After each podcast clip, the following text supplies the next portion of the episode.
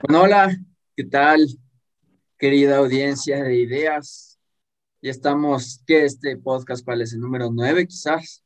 Eh, no tengo idea, Dani. Ocho o nueve, aún no contamos. Uno Pero ya contamos. vamos a ir viendo esa huevada. Entonces, nada, gracias por seguirnos en un podcast más. Hoy vamos a hablar de, del Universal Basic Income o, o ingreso básico universal, como un salario básico universal más que nada. Y bueno, antes de empezar, también queríamos agradecerles por suscribirse a nuestro canal de YouTube, que ya pasamos los 20 suscriptores. parece, parece poco, pero para nosotros es cool. Demasiado.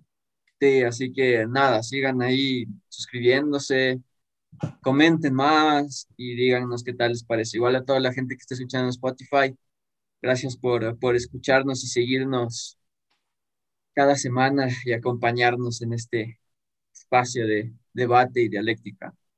Así que nada, eh, para empezar, Pancho, ¿qué, qué, qué puedes decir sobre, sobre el tema de hoy? ¿Qué, qué introducción darías?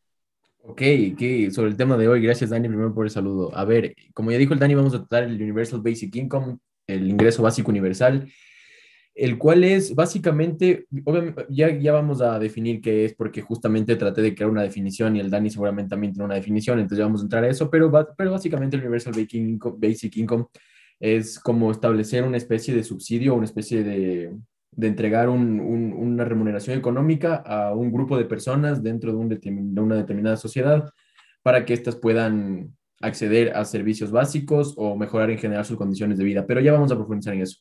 Simplemente lo que quería decir antes de iniciar este podcast es que este es uno de los podcasts, como, o sea, en general todo, todo, cuando hablamos de dialéctica es importante tratar de abandonar la ideología por más difícil que sea. Es, yo sé que es imposible, pero este es uno de los podcasts que más hay que tratar de verlos de manera muy objetiva, porque el Universal Basic Income ha estado en boca de derecha, de izquierda, de libertarios, de socialistas, y no va por ningún lado. O sea, el, el el- Universal Basic Income más, va muchísimo más allá y es una, yo creo, una herramienta bastante estable, digamos, para abandonar alguna crisis o alguna cuestión así. Entonces, simplemente esa recomendación a quienes están escuchando, Dani. No sé con qué quisieras empezar ya pa- para entrar la cuestión técnica. Sea, lo que me interesa de eso, de lo que hablaste y es algo que es súper verdad, es cómo quizás esta idea surgió de más de, de círculos libertarios, ¿sí? O sea, no es que, no es que es nada, bueno, en su concepción no es que es de izquierda ni nada, es, es- viene más de, de esta, de estos eh, intelectuales de alguna manera libertarios, ¿no? Hasta Milton Friedman, que es de los liberales más, bueno, de las, de las personas que, que también fueron claves en, el, en instaurar un neoliberalismo alrededor del mundo y todo esto, un economista muy famoso, él abogaba por un Universal Basic Income. Entonces hay que ver un poco cómo funciona, cómo funcionaría este concepto dentro de, dentro de la sociedad y cómo se lleva a cabo, que creo que eso es lo importante. Más que, más que el como que un ingreso básico universal y todo, hay que ahondar en los mecanismos que van a hacer que esto funcione y también ver un poco cómo, cómo se va instaurando, porque puede ser muy beneficioso para, para toda la sociedad, pero si es que se implanta de una manera que, como que se implanta mal, puede también como que generar ciertos vicios que, que siguen habiendo en el, o perpetrar ciertos vicios que siguen habiendo en el capitalismo. Entonces, hay que tener mucho cuidado con esto a veces, creo yo. Hay que, hay que ver cuáles son las razones y cómo se va a instaurar. Creo que eso también vamos a hablar en un rato de cuál sería la mejor manera de instaurar esto, pero, pero también me, me interesó en lo que dijiste sobre las crisis, que, que sí puede ser una manera viable de salir de crisis, o por ejemplo durante la pandemia, cuando vimos tanta gente eh, fue, no sé, le pegó tan, de tan mala manera a, tanta población que, que quizás en, en esos, en, en, en estas crisis, en estas situaciones, es mucho más eh, necesario establecer esto de una manera más rápida para, para solventar como que de alguna manera la crisis pero si se quiere dejar de una, de una forma permanente, hay que también como que estudiarlo más a fondo y profundizar bien en cómo se va a llevar a cabo. Entonces, eso, Pancho. No sé tú qué piensas de eso. Totalmente de acuerdo. O sea, ya vamos a, ya vamos a entrar a la cuestión de que de lo que tú estás diciendo, de dónde y cómo y cuánto debería, cuánto tiempo debería establecerse el Universal Basic Income. Hay muchísimas opiniones y claro, depende como siempre del, de la situación, del contexto en el que esté pasando una determinada población. Entonces, ya vamos a ahondar en, a ahondar en eso. Pero bueno, para entrar en materia, quiero partir de un libro que, por cierto, quiero hacer una recomendación aquí. Es este libro, 21 lecciones para el siglo XXI de Yuval Noah Harari. Un gran libro, quiero, quiero dejar eso, porque de ahí saqué lo que voy a hablar a continuación. Y es que Yuval Noah Harari habla un poquito de, de este, del Universal Basic Income en su libro. Y sobre todo, él dice que primero para partir de esto hay que entender bien qué es universal y qué es básico, o a qué se refiere eh, estos dos conceptos cuando hablamos de la renta universal básica. Primero, primero para hablar de qué es, para también hablar de qué es salario, yo saqué aquí una definición y le puse que el salario es básicamente una remuneración económica recibida por una persona como pago por su trabajo. Eso dejémoslo como salario. Aunque en este caso obviamente no sería más bien por un trabajo, sino sería una ayuda económica estatal para cualquier cuestión. Ok, ahora, ¿qué es universal? Universal, en, cuando hablamos de Universal Basic Income, para no generar confusiones, universal se refiere a el ámbito nacional o municipal. O sea, con universal no se está refiriendo a que se va a utilizar esto en todo el mundo, que va a existir una entidad intergubernamental o interestatal que va a aplicar esto y, va a ser obligatorio para los estados general y universal basic income para sus ciudadanos. Es más bien algo muy, muy nacional. Inclusive aún no es nacional. Aún los proyectos que están dando el universal basic income son como regionales, como municipales, cuestiones así. O sea, con universal se refiere a dar a todas las personas de un determinado territorio, o sea, como de una determinada sociedad una comunidad o como digo, una municipalidad, una región. Entonces, eso simplemente para decirlo como universal. Y ya, Dani, para pasar a ti, a que me das un comentario sobre esto, si quieres agregar algo al concepto de ingreso universal básico, simplemente quiero mencionar qué es básico. Y Yuval Noah Harari nos dice que hablar de básico es muy complejo, porque, digamos, él pone, un, él pone un ejemplo que me parece muy interesante. Él dice, un sapiens necesita solo entre 1.500 a 2.500 calorías diarias para subsistir. El excedente de calorías que comas después de eso es prácticamente un lujo. Entonces, él dice que es muy complicado a veces establecer qué es básico, porque claro, podemos entender que básico puede ser salud, educación, eh, esas cuestiones, pero es, muy complejo porque tú puedes generar las cuestiones básicas, puedes generar, eh, eh, puedes dar acceso a, las, a, las, a estas necesidades básicas, pero eso no siempre va Mm, eso no siempre va a generar que la persona se encuentre satisfecha, porque también el ser humano tiene esta tendencia a también adquirir lujos, sobre todo en un sistema capitalista, como lo sabemos, ya hablamos de esto, las represiones y el consumo y la, la cuestión. Entonces, es muy, muy complejo hablar de qué es básico, así que yo, bueno, Harry se refiere a una cuestión muy, muy objetiva, que es como cubrir simplemente las necesidades básicas. Y lo que, lo, lo que venga después de eso ya es subjetivo y debe ser muy, muy, muy importante también tomarlo en cuenta para quienes vayan a aplicar el Universal Basic Income, porque, bueno, justamente las personas están atravesadas por la subjetividad. No sé, Dani, con este concepto, si no, algo no lo dije claro o algo quieres tú añadirle. Eh, en lo que quisiera ahondar es en, el, en esto de las necesidades, porque vemos que dentro de, de alguna manera del sistema capitalista en el que todos vivimos y en el que no podemos salir, no importa qué tan anarquista o comunista te creas, sigues viviendo dentro de las relaciones de un sistema capitalista, necesitas eh, comprar cosas, necesitas trabajar, eh, necesitas de alguna manera vender tu, tu, mano de obra o tu intelecto o tu creatividad o lo que sea para poder subsistir. Entonces, el, el, a lo que iba es que el, el sistema para poder eh, generar consumo y, y, hacer que la gente esté dentro de este, de este como círculo vicioso, el que ya hablamos en, en podcasts anteriores, tiende a también generar necesidades.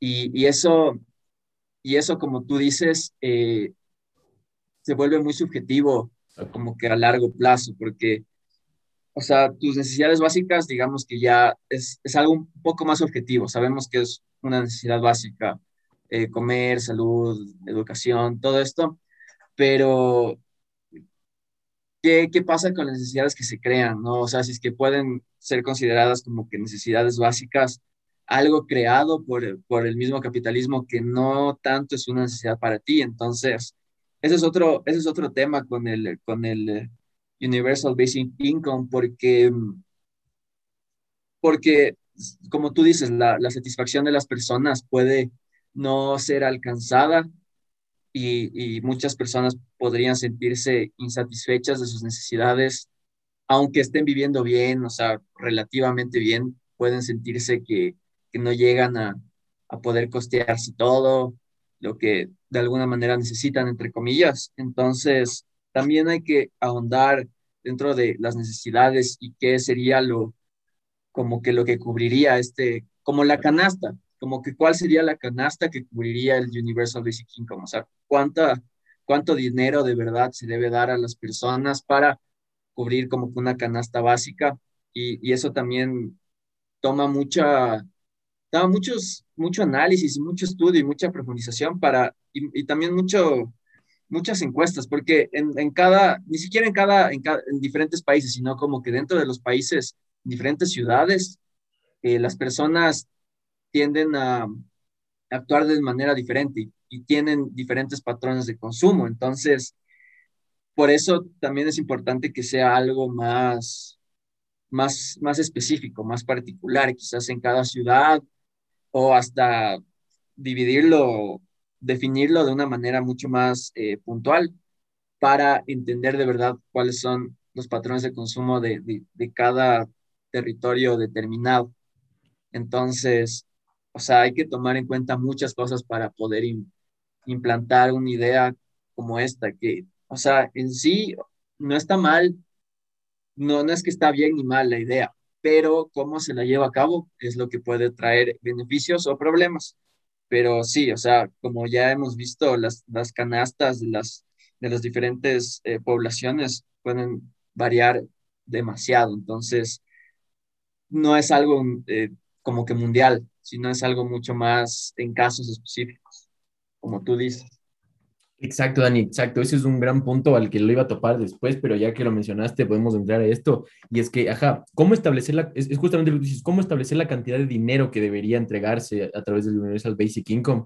No es tan fácil, no es como decir, bueno, vamos a, a, a, dar cierta cantidad ya para que las personas se ayuden. Realmente hay un estudio de fondo y sobre todo esto me parece muy importante, Dani, porque es muy distinto. Aquí es muy importante. Yo sé que utilicé la palabra subsidio al inicio del video para referirme muy, de manera muy burda a lo que es el Universal Basic Income pero hay que tener en cuenta que este, eh, el Universal Basic Income no pretende para nada ser el, por ejemplo, los bonos que dan los estados benefactores, yo que sé, en una cuestión por una enfermedad existente o por situación de pobreza, cuestiones así, no tiene nada que ver con esos bonos, pero y, y no tiene nada que ver precisamente por lo que el Dani dijo, porque es muy subjetivo y universal no se refiere a todo el estado, como, como es un bono, por ejemplo.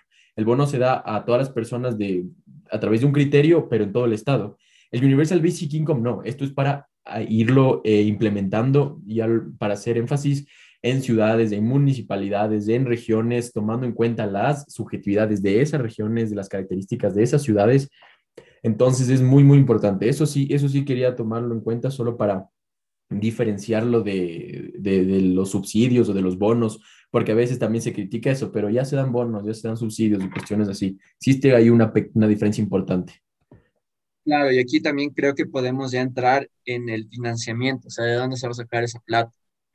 Y aquí es uno de los temas que, que creo que deben ser más importantes al momento de, de, de, llevar a cabo una idea como, como el Universal Basic Income, que no debe solo como que dar dinero y ya, sino debe también basarse en políticas eh, de distribución, o sea, re, redistributivas. O sea, por ejemplo, las grandes corporaciones como que eh, usualmente, por ejemplo, Elon Musk o, o, el mismo Jeff Bezos, como que sí, sí estarían, Jeff Bezos de Amazon, sí estarían como que de acuerdo con el Universal Basic Income porque la gente va a tener, en teoría, más dinero para gastar y, y como que se, se, vuelve de nuevo lo, el patrón de consumo y la gente va a gastar más y las corporaciones van a tener más dinero y, así no debería funcionar tanto. O sea, yo creo que, por ejemplo, mediante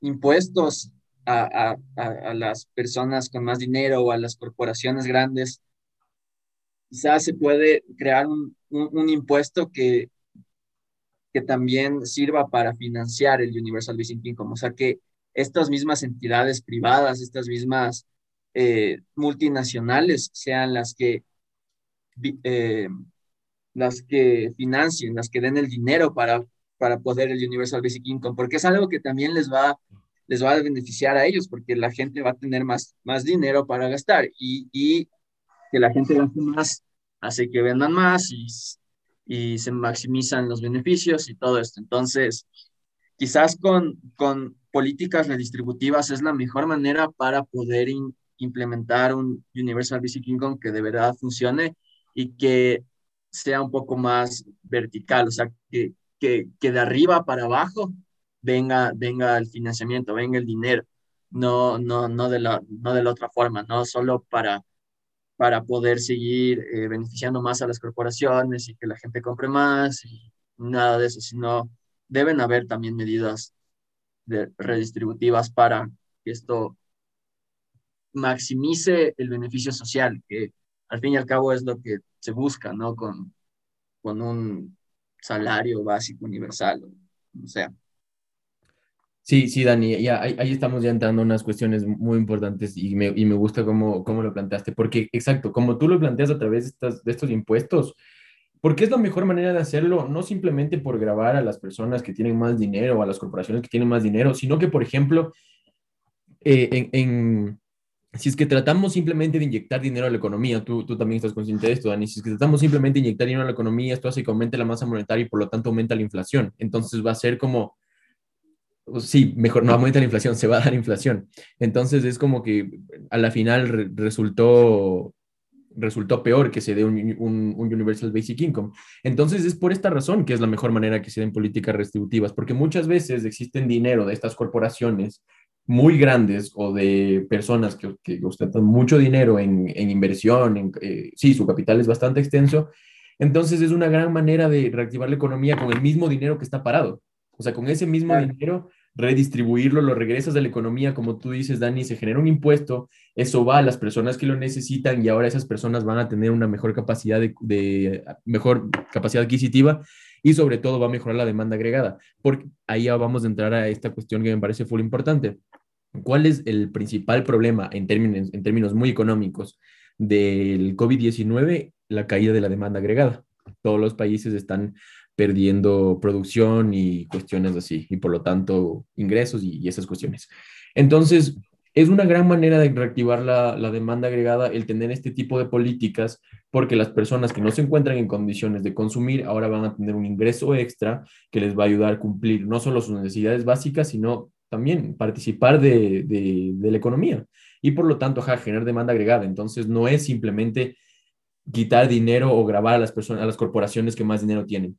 Estarían incluso ayudando mucho más de ellos y como tú dices, beneficiándose mucho más si es que activan ese dinero que ellos mismos tienen para, para ayudar a las personas. Y yo creo que hasta cierto punto también les daría a estas corporaciones, les daría una mejor imagen porque estarías utilizando ese dinero para ayudar a personas y, tu corporación, no sé, tu corporación, tu empresa tendría mucho más, más pegue, más acogida dentro de, las cuestiones sociales.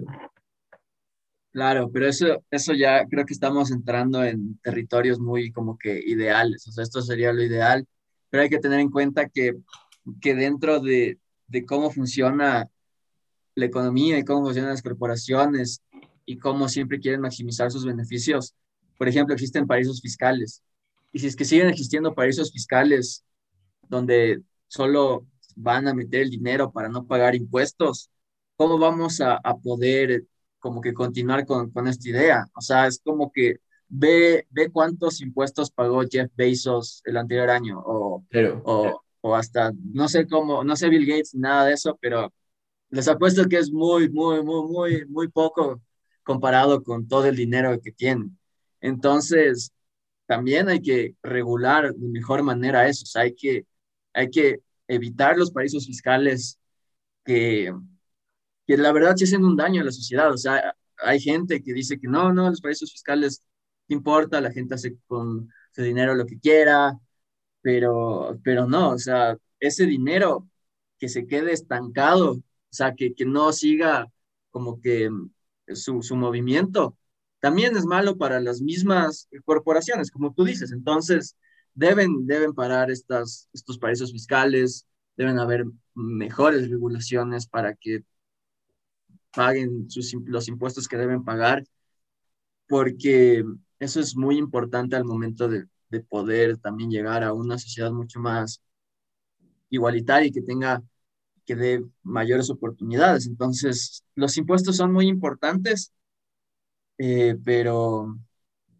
pero nada, la gente debe estar más, más consciente de esto. O sea, sé que a veces es, es, bueno, la mayor parte del tiempo es muy difícil confiar como que en un Estado, pero también los Estados deben mejorar su, su confianza y mejorar la forma en la que, en la que llevan a cabo como que sus finanzas o deben ser mucho más transparentes para que la gente también tenga más confianza y pague sus impuestos y, se dé cuenta que los impuestos sí pueden servir para, para el beneficio de todos, porque es algo importante al fin y al cabo. Sí, obvio. No me dejas ser idealista, Dani, me, me, me chocas ahí con, con, la pared de la realidad. Pero es cierto, o sea, es que claro, ya cuando vamos a las cuestiones mucho más asentadas, como siempre lo decimos, o sea, existe una estructura para establecer cualquier proyecto, cualquier programa, cualquier idea, siempre vas a tener que jugar con estructura. Y ahí es donde entra la cuestión complicada, porque sobre todo, porque aquí voy, voy a entrar a una cuestión, Dani. ¿Por qué, ya, ya que estamos topando de lo difícil que sería establecer el Universal Basic Income? Por ejemplo, si tú te das cuenta, voy a, poner, voy a, voy a mencionar un, países que han eh, establecido un, más o menos de, de cierta manera el, el Universal Basic Income. Tengo Canadá, Alemania, Irán y Kenia el caso de Kenia es bastante peculiar, así que no lo voy a topar ahorita. Y Finlandia, Finlandia es el país en el que más se ha llevado esto a cabo. Entonces, si tú te das cuenta, son países que relativamente, bajo la idea occidental y moderna de desarrollo, están justamente mucho más desarrollados, tienen mejores condiciones de vida. Entonces, eso hace que las sociedades, al ser más resilientes, se puedan establecer este tipo de políticas. Yo digo, y establecer el Universal Basic Income en América Latina con la corrupción que existe en los estados sería un desastre. O sea, sería, la verdad es que sí sería un desastre. Por eso también entiendo la crítica de tipo, es que no podemos confiar el dinero en la mano de los políticos. Es cierto, yo estoy de acuerdo. los políticos son, a veces no hacen las cosas que deberían hacer. Entonces, sí, es, cierto, es cierto, esa crítica que tú dices es muy real, es muy real. O sea, estos países que han implementado el Universal Basic Income lo han logrado, pero porque ya han logrado un nivel de resiliencia también y porque las personas están dispuestas a trabajar en comunidad. Acá todavía estamos tratando de, de eliminar esta idea. Vivimos en el siglo del individualismo, entonces sí, es, es muy complejo, es muy complejo. Entiendo esa crítica y para pasar a otra cuestión, Dani, que ya me des tu punto de vista que igual tiene que ver con esto que estamos hablando, es que el, el Universal Basic Income es parte de la estructura capitalista, si es que lo, quiero, lo, quieren llamar así, ya me voy a explicar por qué. O sea, el Universal Basic Income no plantea cambiar una estructura, o sea, se da dentro de la estructura de mercado, es justamente para que las personas tengan mayor poder adquisitivo y puedan seguir participando de la economía de mercado. Entonces, tampoco, ¿por qué quería topar esto? Porque a mí el Universal Basic Income me parece una medida transitoria. O sea, no creo que deba, no creo que es algo que se deba aplicar eh, por, por siempre, o quizás sí, ya cuando lleguemos a una sociedad extremadamente resiliente y al, ajá, por ejemplo, Harari dice, sí, podemos perder nuestros trabajos tranquilos porque ya vamos a poder tener todos este tipo de ingresos que nos van a permitir bien, pero eso es, eso es inclusive mucho más ideal que lo que estaba hablando, así que tomándolo en cuenta solo, solo, solo esto, ajá, el Universal Basic Income no plantea cambiar una estructura, por lo tanto yo creo que debe ser una medida simplemente transitoria. No creo que el Universal Basic Income nos va a permitir pasar al Estado socialista o al comunismo o cuestiones así, para nada. O sea, este, este, esta cuestión perpetúa el capitalismo, pero creo que podría servir como manera transitoria dentro de una crisis y estos cuestiones que hablamos. Claro, o sea, eso me parece muy importante porque de alguna manera esta figura del Universal Basic Income puede causar conformismo en la gente. O sea, como que ya, o sea, la gente es muy conformista y no, y no se va a enfocar en cambiar los, los problemas sistémicos, o sea, los problemas de raíz, porque, porque es como que es otra manera de mantener a la gente de alguna manera como que subversiva o, o, como ya hemos hablado de, de, de, que esté tranquila la, la población, así, o sea, toma tu dinero cada mes y ya, pero los, los problemas del capitalismo van a seguir perpetrándose, o sea, sobre todo los, los problemas de propiedad de los medios de producción, por ejemplo.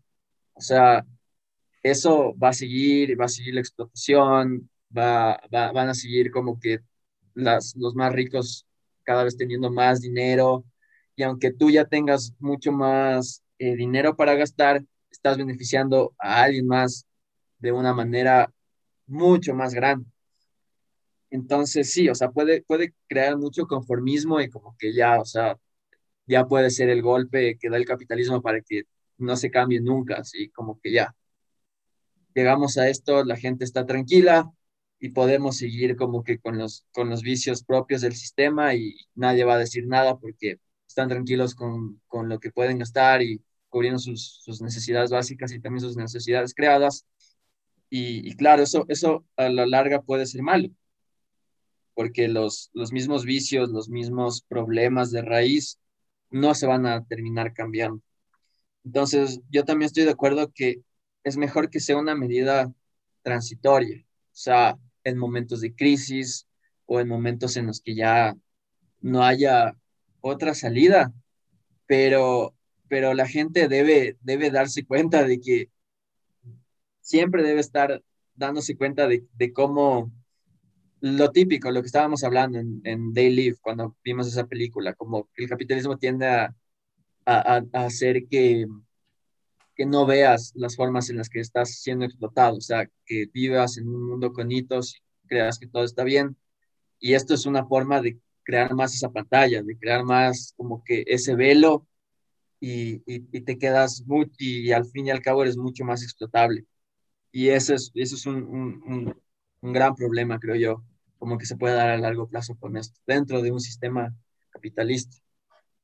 Sí, no, yo estoy, yo estoy de acuerdo con eso, Dani, justamente, por eso quería entrar un poquito a la cuestión de la ideología, porque, claro, o sea, si es que, si es que lo quieres ver como tú lo estás diciendo, a la final el Universal Basic Income vendría a ser el paraíso capitalista. O sea, no es. ¿Y por qué digo, y por qué digo que vendría a ser el, el paraíso capitalista? Porque estaba leyendo un poco para el podcast y hay muchos, por ejemplo, yo quiero hacer un paréntesis, mm, para nada de, me interesa Podemos, de hecho creo que es uno de los peores partidos de izquierda de la historia de la humanidad, pero por ejemplo, Podemos utilizó el Universal Basic Income para una propuesta y el sector libertario de España lo rechazó absolutamente simplemente porque lo estaba manifestando Podemos.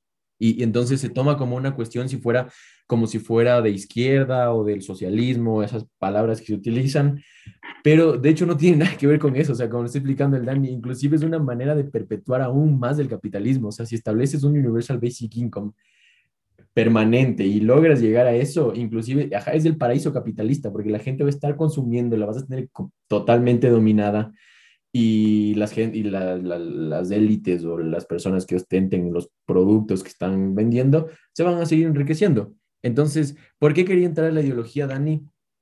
Por esta cuestión, por este ejemplo que acabo de dar. Espero, tal vez no fue el mejor ejemplo, pero eh, es de la vida real. Pero quería entrar a la ideología con este tema porque, ajá, me parece que, me parece que, que, que este tipo de proyectos, cuando, ya sea, cuando ya llegan al, al imaginario común de leyes, como que tienen que alinearse con una ideología.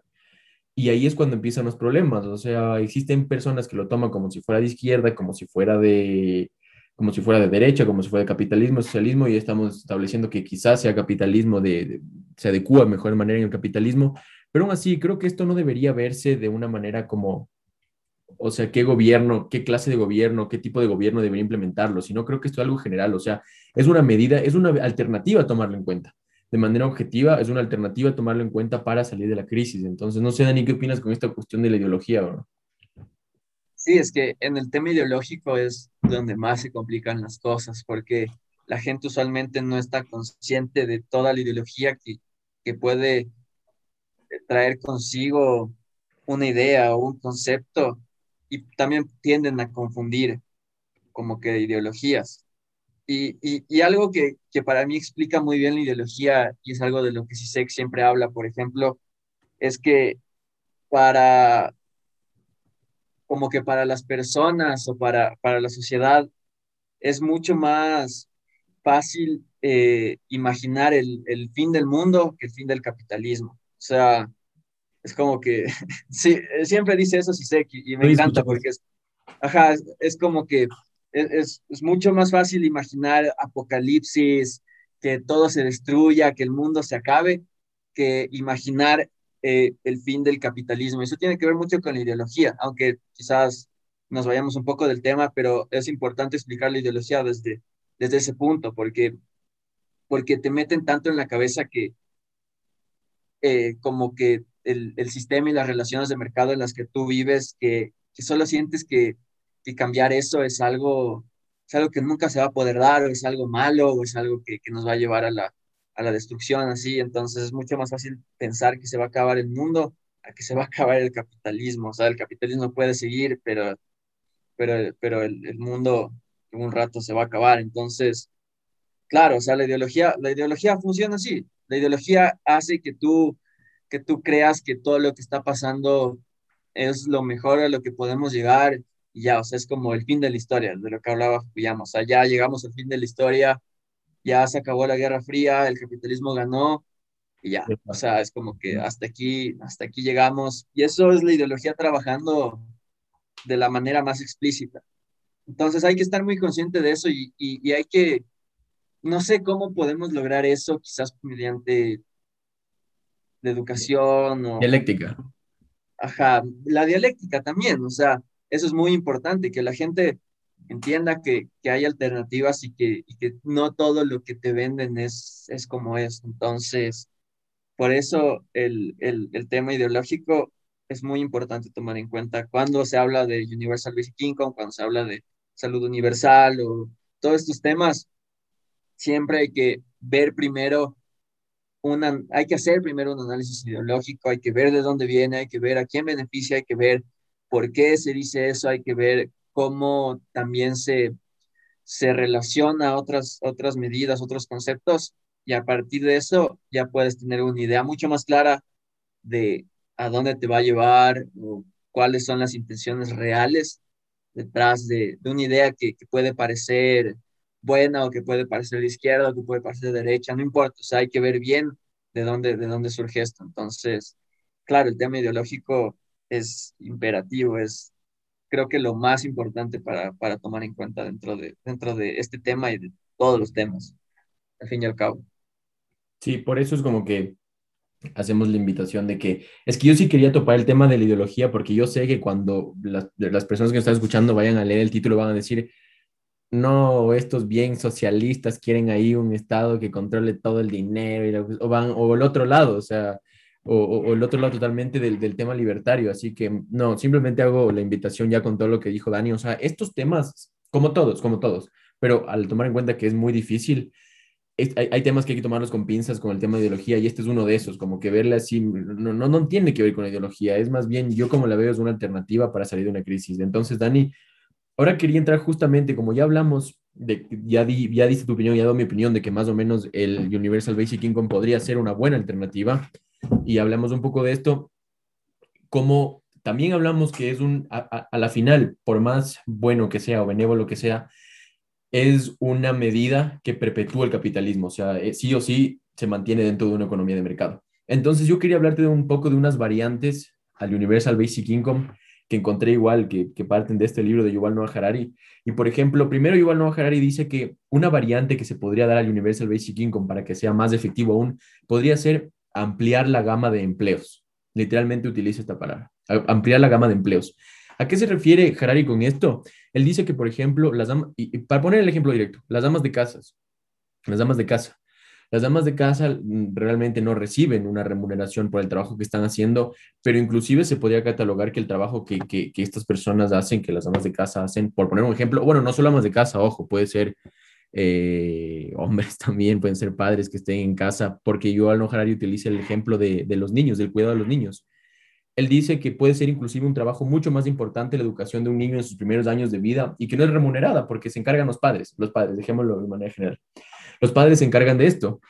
Entonces, Yuval Noah Harari dice ampliar la gama de empleos, o sea, que esto sea considerado un empleo y que por lo tanto el Estado pague una remuneración económica a las personas que no pueden salir a trabajar porque tienen un niño en casa y porque se están dedicando a cuidarlos. Entonces, con esto es un ejemplo de lo que Yuval Noah Harari se refiere a ampliar la gama de empleos, o sea, que existan otras cosas que puedan ser consideradas como empleos y que, bueno, ahí sí ya viene tal vez el sistema parecido, que a través de impuestos del Estado pueda costear el trabajo, porque un niño no le va a pagar a su padre o a su madre por cuidarles, es evidente. Entonces, a través de los impuestos se podría hacer el, que, ajá, que, que accedan a este, a, este dinero. Entonces, no sé qué opinas, Dani, ¿Qué, qué opinas si se podría ampliar la gama de empleos y así tal vez existe una variante de este Universal Basic Income?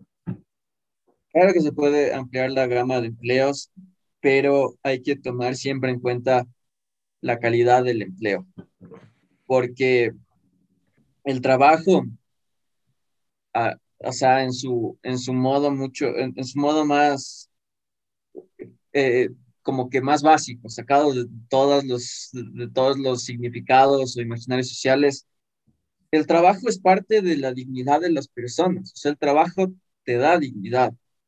O sea, ya viéndolo desde una mirada más marxista, el trabajo te da dignidad.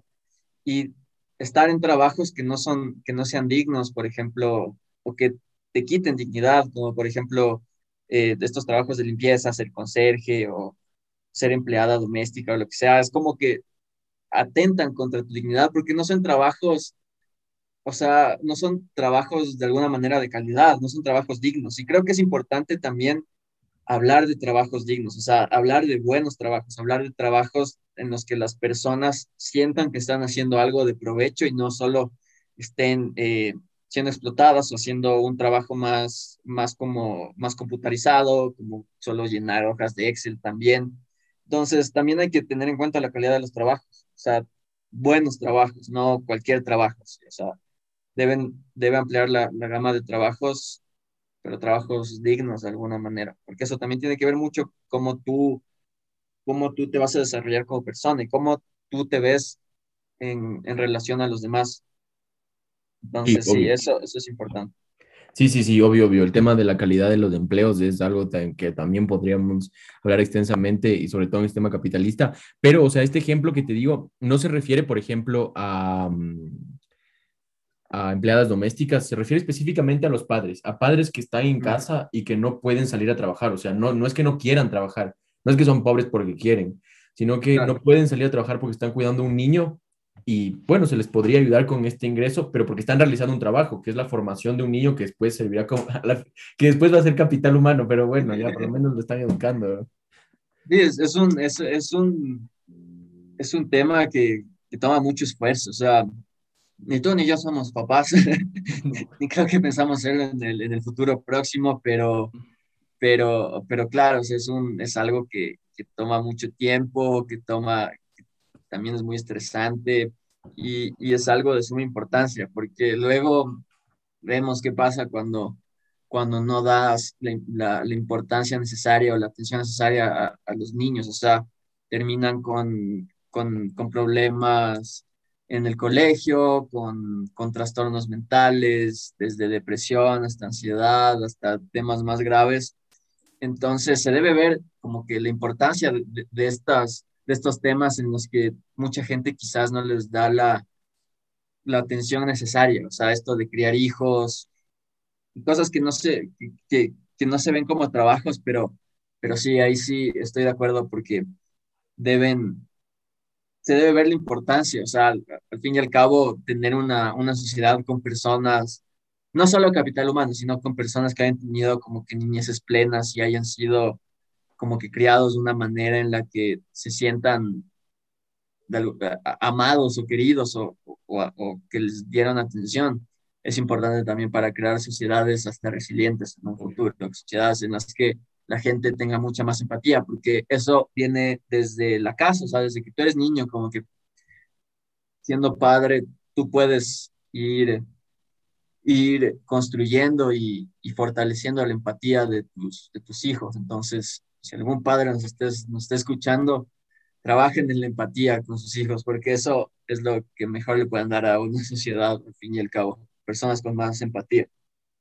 Totalmente de acuerdo, totalmente de acuerdo. O sea, el trabajo ampliar la gama de empleos a cuestiones como el cuidado de los niños no me parece para nada descabellado. es un trabajo, ya lo dijiste, re difícil y que podría ser tomado en cuenta. Entonces, ya te comenté de esta variante de ampliar la gama de empleos. Puede ser una variante, o sea, es que si lo ven, parte igual del Universal Basic Income, pero bueno, o sea, Harari le habla como, como ciertas variantes que se podían tomar en cuenta. Ahora quisiera pasar a otra. Bueno, voy a dejar, voy a dejar esta para el final porque es la, la que me parece que es más estructural. Entonces, quisiera hablar del dividendo universal básico, que esta también es otra, otra variante un poco, o sea, va, va, va de lo mismo, pero el dividendo universal básico a lo que se refiere es lo que tú hablaste, a lo que hablaste un poco, o sea, como redistribuir, redistribuir los, el capital que se está generando. Aquí vi un video, Dani, y, se explicaba que, por ejemplo, los datos, o sea, los datos es una gran manera de, de, aplicar este dividendo universal básico, porque, por ejemplo, Facebook, Instagram, Twitter, todas las redes sociales que quieras, a la final, el capital que ellos generan en última instancia es por nosotros, por los consumidores, porque nosotros estamos dando nuestros datos y porque nosotros estamos interaccionando en sus plataformas, entonces nosotros estamos generando un valor agregado a lo que al final ellos, a lo que al final todas esas empresas van a tener ingresos. Entonces, el dividendo universal básico se refiere a que un poco todas estas empresas, porque el trabajo, o sea, el, el, el, producto, el ingreso final no es solo por el trabajo de una persona, o sea, existe una cadena muy grande que hace que, que a la final se llegue a un determinado ingreso, ¿verdad?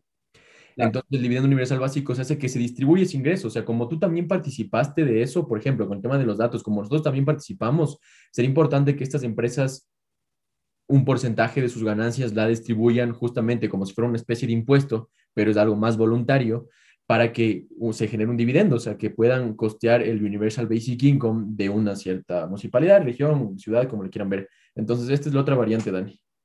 Sí, y creo que esa es una de las variantes que me parecen mucho más viables, que tienen como que por atrás eh, una, una razón de ser o una, una concepción que puede también eh, fortalecer ciertos aspectos que, que, nos van a alejar un poco de, los, de la explotación, del individualismo y, dentro de, del mundo actual, de cómo, de cómo se están dando las cosas y cómo también la cuarentena hace que seamos mucho más digitalizados de alguna manera, es, esto también es algo, es algo viable para, para el futuro, por lo menos el futuro próximo, porque cada vez se usan más las redes sociales, o sea, ya como que la mitad de nuestra vida la pasamos eh, revisando Instagram, Facebook, pasan viendo los, los videos de ideas.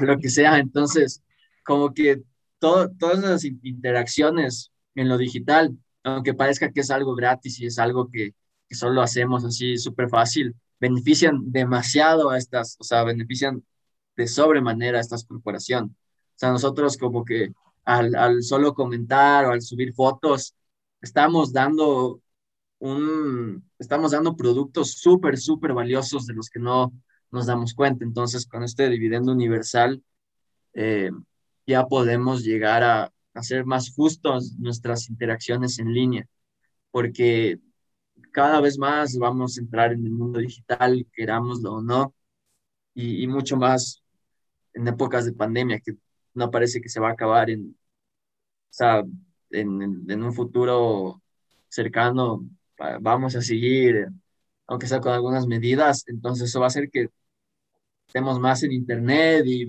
y, las, y las corporaciones se van a beneficiar mucho más de eso. O sea, de solo nuestra actividad genera mucho valor y, y, y da beneficios millonarios, millonarios a, a, gente que, que, solo está recolectando esos datos. Entonces, me parece también eso algo mucho más viable. Sí, ajá, no lo, no, no lo había pensado como la, como la manera más viable de establecer este Universal Basic Income, pero es verdad, o sea, es, es cierto, cada vez estamos acercándonos muchísimo más a la, a la virtualidad, a los medios digitales, como le quieran ver, entonces se va a generar mucho más eh, capital, con, sobre todo con esta cuestión de los datos, entonces es muy importante que la tomemos en cuenta.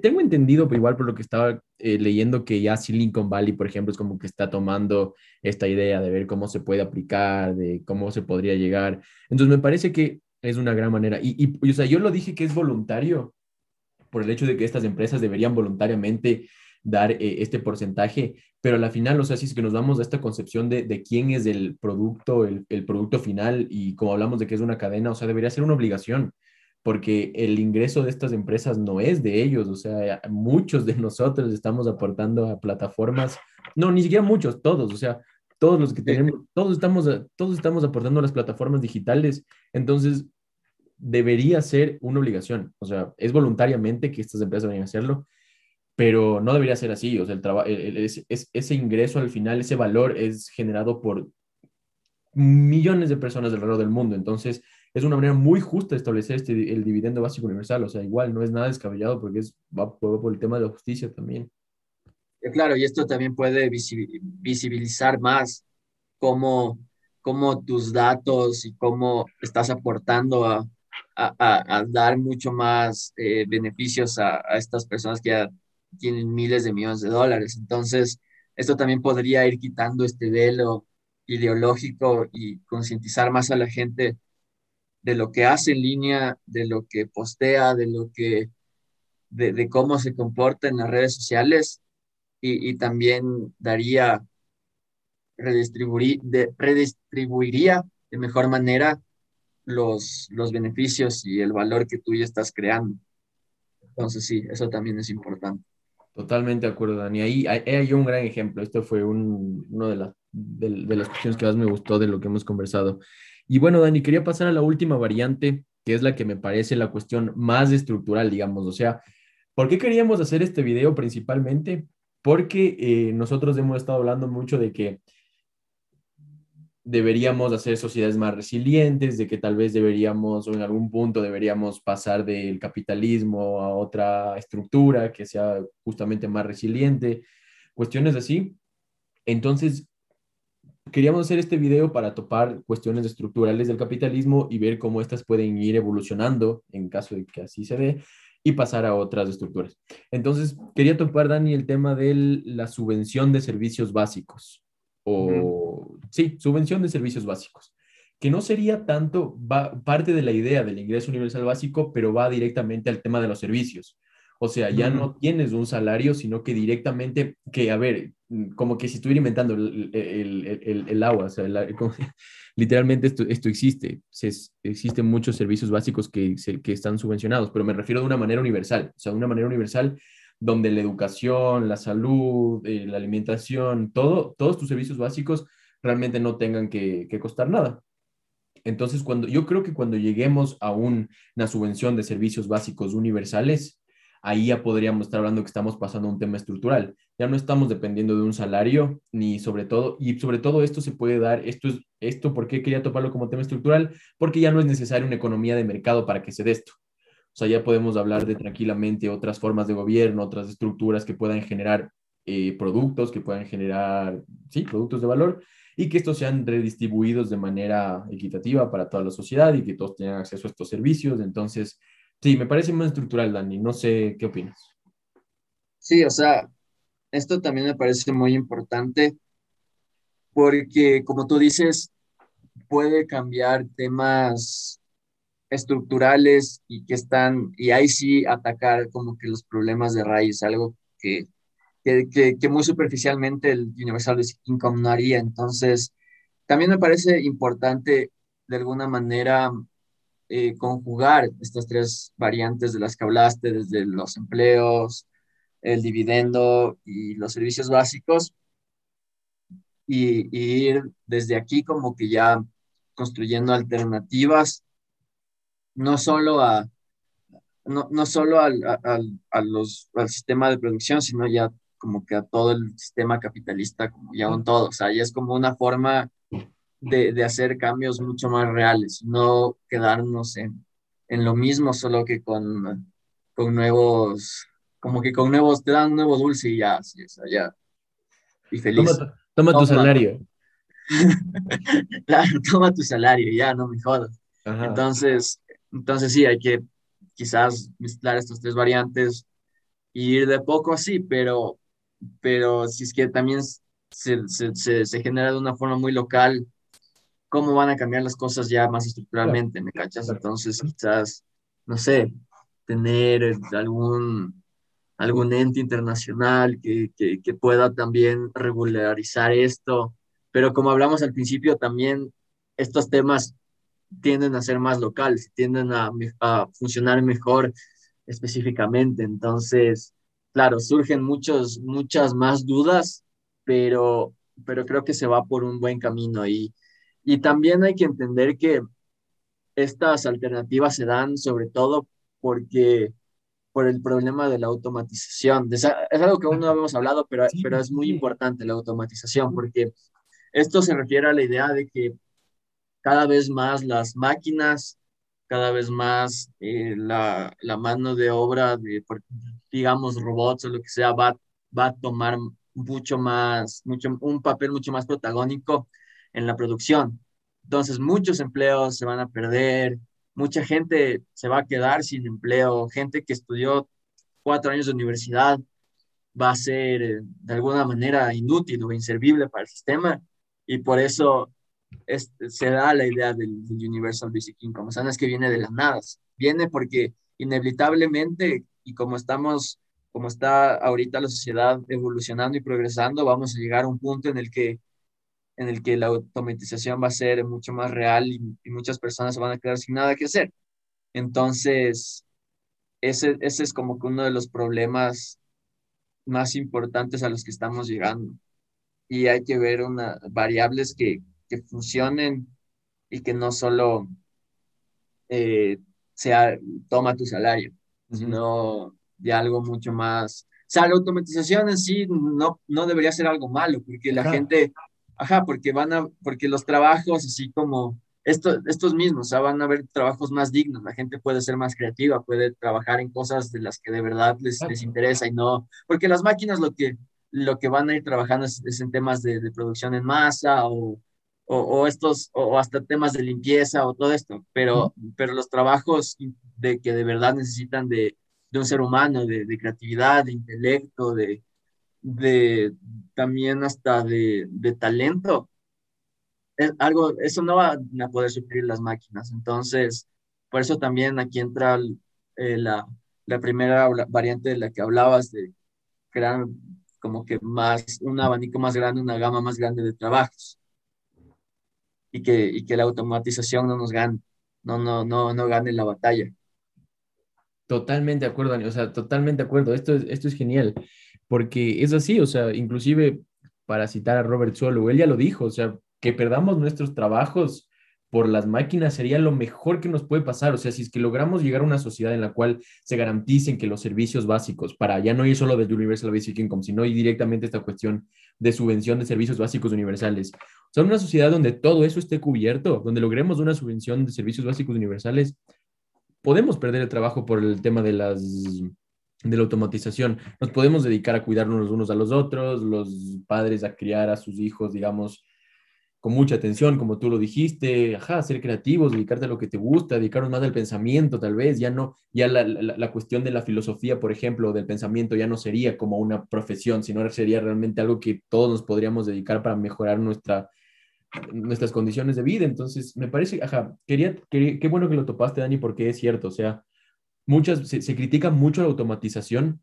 pero el problema en sí no es la automatización, es, es como, como tú lo planteaste, o sea, llegar tarde a la automatización. O sea, la, la, cuestión es esa, que no nos gane, que nosotros estemos adelante de eso y, no, me, me gustó mucho, Dani. Sí, y, y tiene, y, y, de alguna manera como que dice mucho del sistema en el que vivimos que la automatización la vemos más como un problema que como algo beneficioso. O sea, como que dentro de las relaciones eh, de producción en las, que, en las que todos nosotros tomamos parte, nos da mucho miedo la automatización, pero, pero creo que en una, en una sociedad que de verdad sea resiliente, que de verdad sea justa, sería una bendición, o sea, dejar de hacer ese tipo de trabajos que, que de verdad una máquina puede hacer y ya, o sea, no necesitan de un, de un ser humano, o sea, son trabajos que una máquina va a poder hacer y, ya, o sea, sería algo beneficioso, pero, pero no, o sea, dice mucho de nuestro sistema, el sistema capitalista como está ahora, ver que la automatización es, es más algo como que de una película de terror, Ajá, eso que algo que de verdad nos va, nos, va, nos va a ayudar, entonces sí, hay que, hay que también tomar en cuenta eso. Ajá, es cierto, la, la, automatización no es como, como las películas donde los robots se toman el mundo y, y los seres humanos son esclavos. Yo creo que sería todo lo contrario. O sea, sí, sí, sí llegaríamos a ser esclavos si es que no, no, logramos ser lo suficientemente resilientes y no, no, no, le ganamos a la automatización, pero realmente no sería un mundo tópico, al contrario, podríamos dedicarnos a las relaciones sociales, sería, sería lo mejor, podríamos dedicarnos a socializar, entonces, de acuerdo con eso, Claro, Ajá. y los músicos como, como, el Dani. yo no se, morían de, no se morirían de hambre. Ajá, es verdad, es verdad. Podrían ser creativos, las personas pueden ser creativas, también puedes hacer el trabajo que, que tú siempre quisiste, yo qué sé, o sea, si es que si alguien quería ser yo, piloto de avión o lo que sea, nunca pudo por, por temas de, educación o, o, que no tenían el tiempo, ahora pueden dedicarse a aprender eso.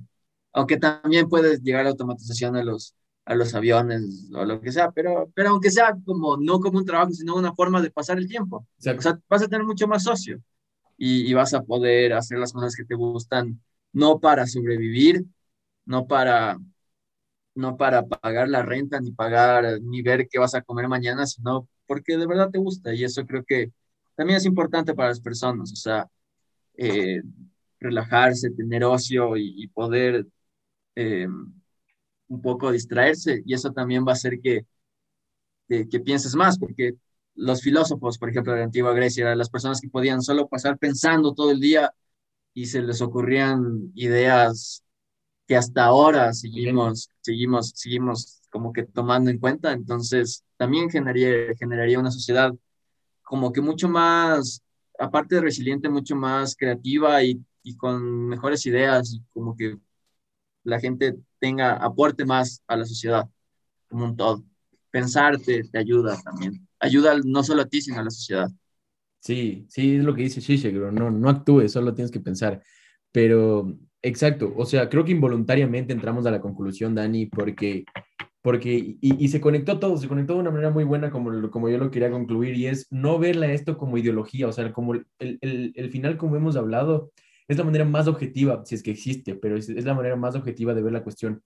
El Universal Basic Income no es socialismo, no son libertarios tampoco, es una manera de que nosotros nos hagamos más resilientes, o sea, todo esto del Universal Basic Income y sus variaciones ajá, no van tanto como porque por el rol que deba jugar el Estado o por cómo debería organizarse mejor una sociedad.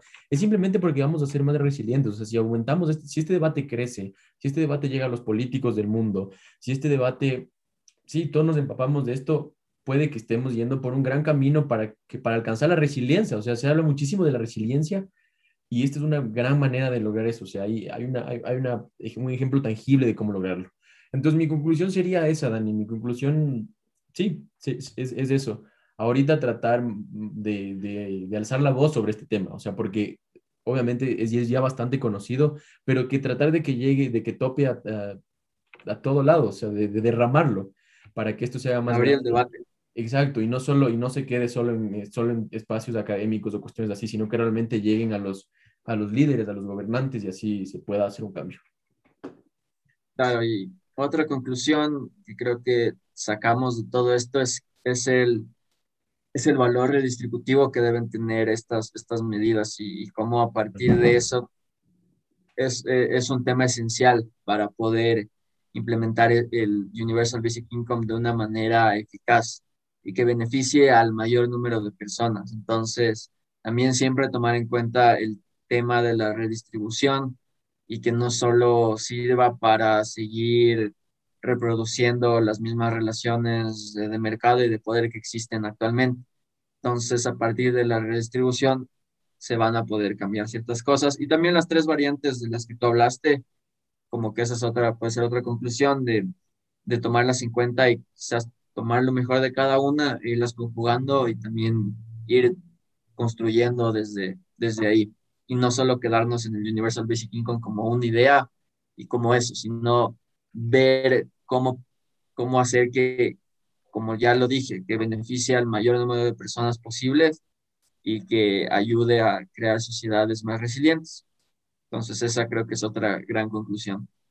Exacto, exactamente, Dani. Siempre estamos hablando de, siempre nosotros estamos hablando de hay que atacar las estructuras, las estructuras son las que no permiten el progreso. Yo creo que este es un gran, gran podcast y es que queremos ver cómo cambiar las estructuras, o sea, cómo podríamos realmente generar un cambio tangible.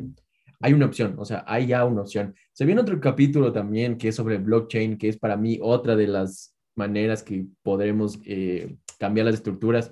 Así que espero que este les guste, Dani. Creo que por mi parte ha sido todo lo que, lo, que tengo. Sí, te he explayado todo lo que tengo, así que ese es mi aporte del día de hoy. Exacto, gracias por eh, escuchar un nuevo capítulo de ideas, por ver un nuevo capítulo de ideas desde donde desea que nos estén eh, sintonizando. Eh, gracias por llegar hasta acá, toda la gente que, que sigue conectada. digo lo de siempre ya. Den like. espera, espera, espera, espera, espera, espera.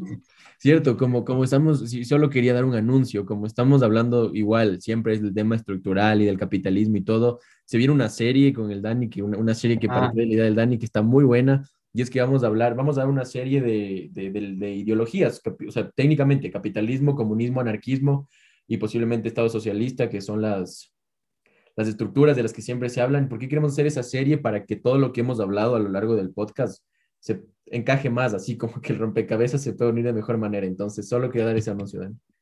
Claro, va a ser una cátedra magistral sobre, sobre los, estos temas que, que, que, mucha gente habla, pero tal vez no muchos conocemos a fondo cómo funcionan estas ideas y, y, un poco quitarnos todos los, todas las eh, concepciones que ya tenemos anteriores, todos los prejuicios, ajá. Ajá, o sea, es una, queremos quitar los prejuicios sobre estos sistemas y estas ideas y estas teorías. Y también para que, para que la gente que quizás no nos pueda seguir así como que el hilo tanto, tenga ya un, un background, como que ideas mucho más, mucho más eh, reales de, de lo que estamos hablando y ya, no sé, podamos llegar de una manera más, más más explícita a, nuestros radio escuchas. Entonces, eso, se va a venir eso ya la próxima semana. Entonces vamos a empezar con, con, con, este, con esta miniserie. Así que estén pilas. Y ya, algo más. Puedes despedir, puedes despedir, amigo. dale like, suscríbete y dale click a la campanita para que siempre veas cuando subamos un nuevo video, porque Recuerden que de estos, de estos videos que usualmente duran una hora, vamos a sacar como que ciertos, vamos, eh, videos más cortos, vamos a dividirlo para que sea más digerible y puedas un poco escuchar los temas que más te interesen. Entonces, nada, gracias por eh, estar con nosotros una nueva semana. Esperamos estar muchas semanas más. Exacto. Y esperemos también que todos estén bien, y que se vaya, vayamos creando mayor comunidad con, con toda la gente que nos escucha. Así que también únanse al debate y gracias de nuevo por escucharnos. Adiós. Adiós.